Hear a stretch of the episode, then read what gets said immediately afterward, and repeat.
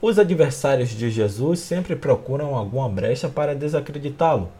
Eis a questão do evangelho de hoje. É lícito ou não pagar imposto a César? O mestre percebe a maldade deles e os chama de hipócritas.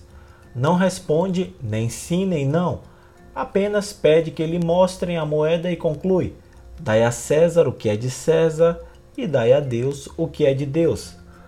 O sentido dessa sentença não é apontar para a separação entre fé e prática, como muitos poderiam pensar. O tema central dessa liturgia é a afirmação de Deus como único Senhor da história e da vida de cada pessoa. A profecia de Isaías ler os acontecimentos do final do exílio à luz da fé, mostrando como Deus se interessa pelos eventos da história, promovendo a libertação do seu povo e conduzindo à felicidade e ao bem. Para fazer isso, serve-se até dos mais inesperados instrumentos, como Ciro, um rei pagão. No Evangelho, Jesus ensina que o ser humano, imagem de Deus, pertence somente a Ele, a quem deve ser plenamente restituído.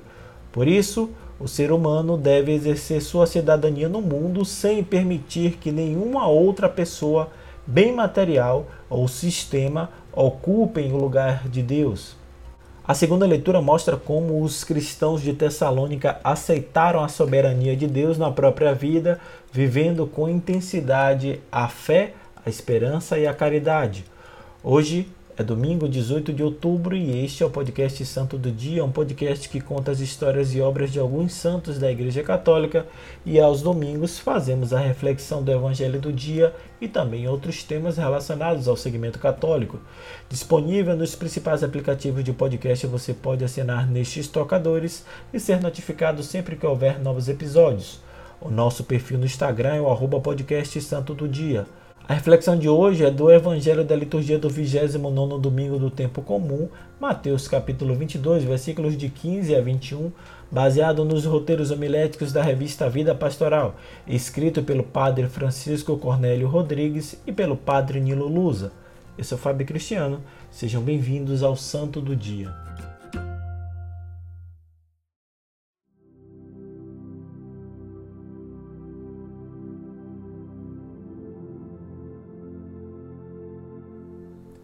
Leitura do Evangelho de Nosso Senhor Jesus Cristo segundo São Mateus.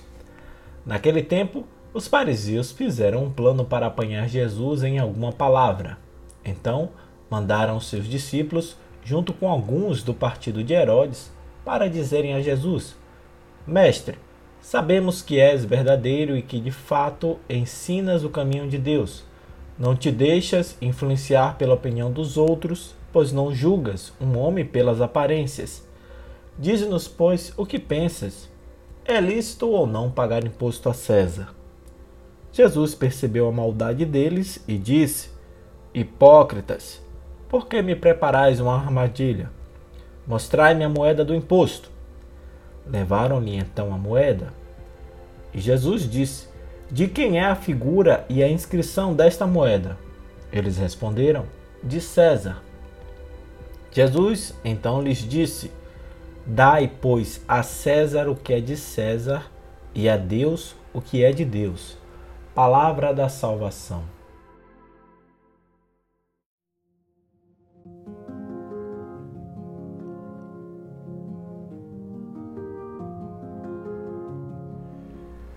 O Evangelho continua situado no contexto do ministério de Jesus em Jerusalém.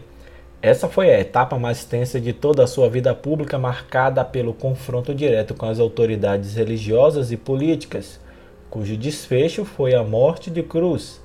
Diferente dos últimos domingos, nos quais os interlocutores de Jesus eram os anciãos e sacerdotes, seus interlocutores são os discípulos dos fariseus e alguns adeptos do partido de Herodes. Mudam-se os personagens, mas a intenção é a mesma: provocar em Jesus sua autocondenação, armando-lhe ciladas para deixá-lo em situação constrangedora e acusá-lo publicamente. Temos já um prelúdio da paixão, a formação do complô político e religioso em vista da eliminação de Jesus.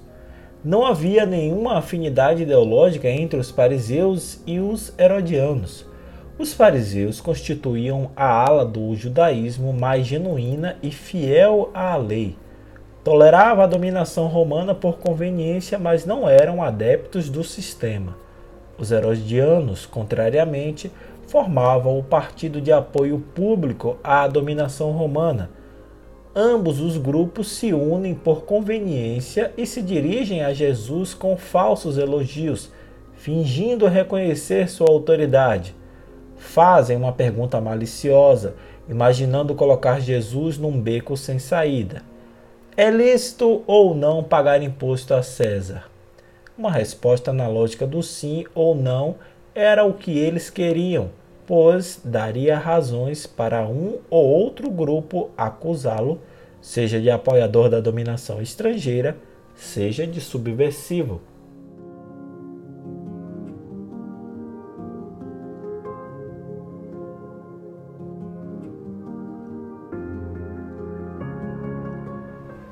Jesus reverte a situação a seu favor e desmascara a hipocrisia dos seus interlocutores, colocando-os em desconforto. Ora, se eles usavam a moeda romana que trazia a figura e o título do imperador, não tinham motivos para se opor ao pagamento de impostos. Logo, a legitimidade do pagamento era uma questão secundária.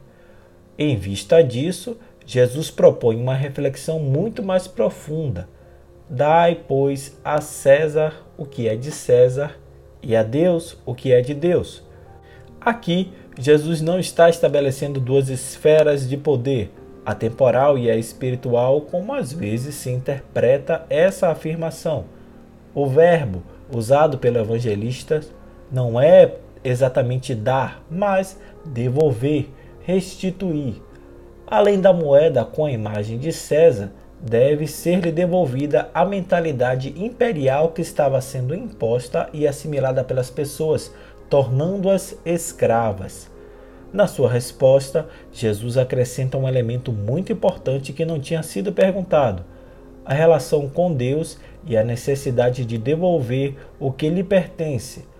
A moeda, entre aspas, de Deus é o ser humano é este que tem a imagem de Deus gravada no seu rosto. Logo, devolver a Deus o que é dele é restituir ao ser humano a sua dignidade original e inalienável.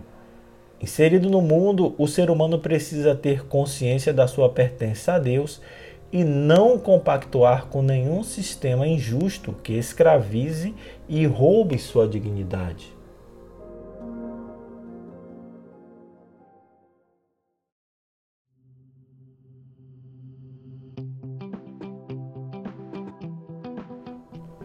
Há coisas que pertencem a César e há algo que pertence a Deus.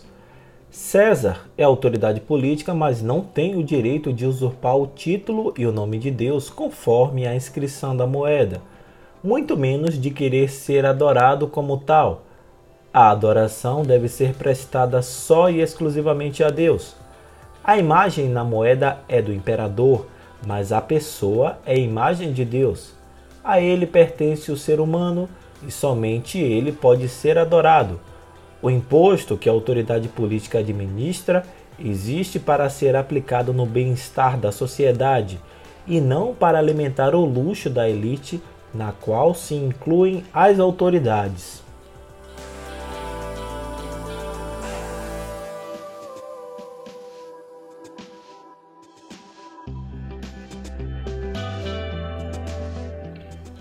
Jesus pede aos seus interlocutores que restituam o povo desorientado e disperso a Deus, devolvendo-lhe dignidade e livrando-o de opressões desumanas, e também que não se esqueçam das obrigações fundamentais de toda a autoridade, praticar a justiça e a misericórdia. Os seres humanos pertencem a Deus e as autoridades têm a obrigação de zelar por cada pessoa o povo é de Deus e de ninguém mais.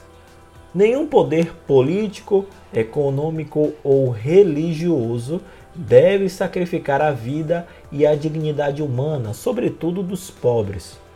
Parafraseando o Papa Francisco, podemos dizer que a ditadura de uma economia sem rosto e desumana é a que mais sacrifica vidas e provoca fome e miséria na sociedade atual.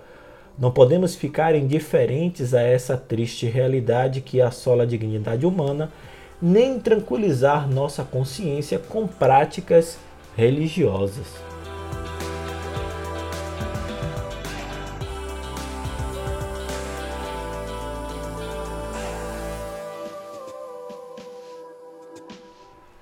Muito obrigado por suas orações, pelo seu carinho e sua audiência. Se você gostou dessa reflexão, encaminhe, indique ou compartilhe com quem você acredita que gostaria de ouvir também. Hoje é 18 de outubro, dia de Nossa Senhora Três Vezes Admirável, dia de São Renato, dia de Santa Cirila e São Lucas Evangelista.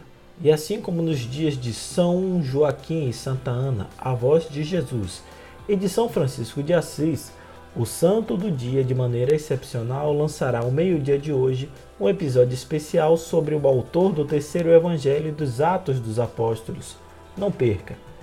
Desejo a todos uma semana de paz, saúde, coragem e esperança. Até o nosso próximo encontro. Deus nos amou primeiro.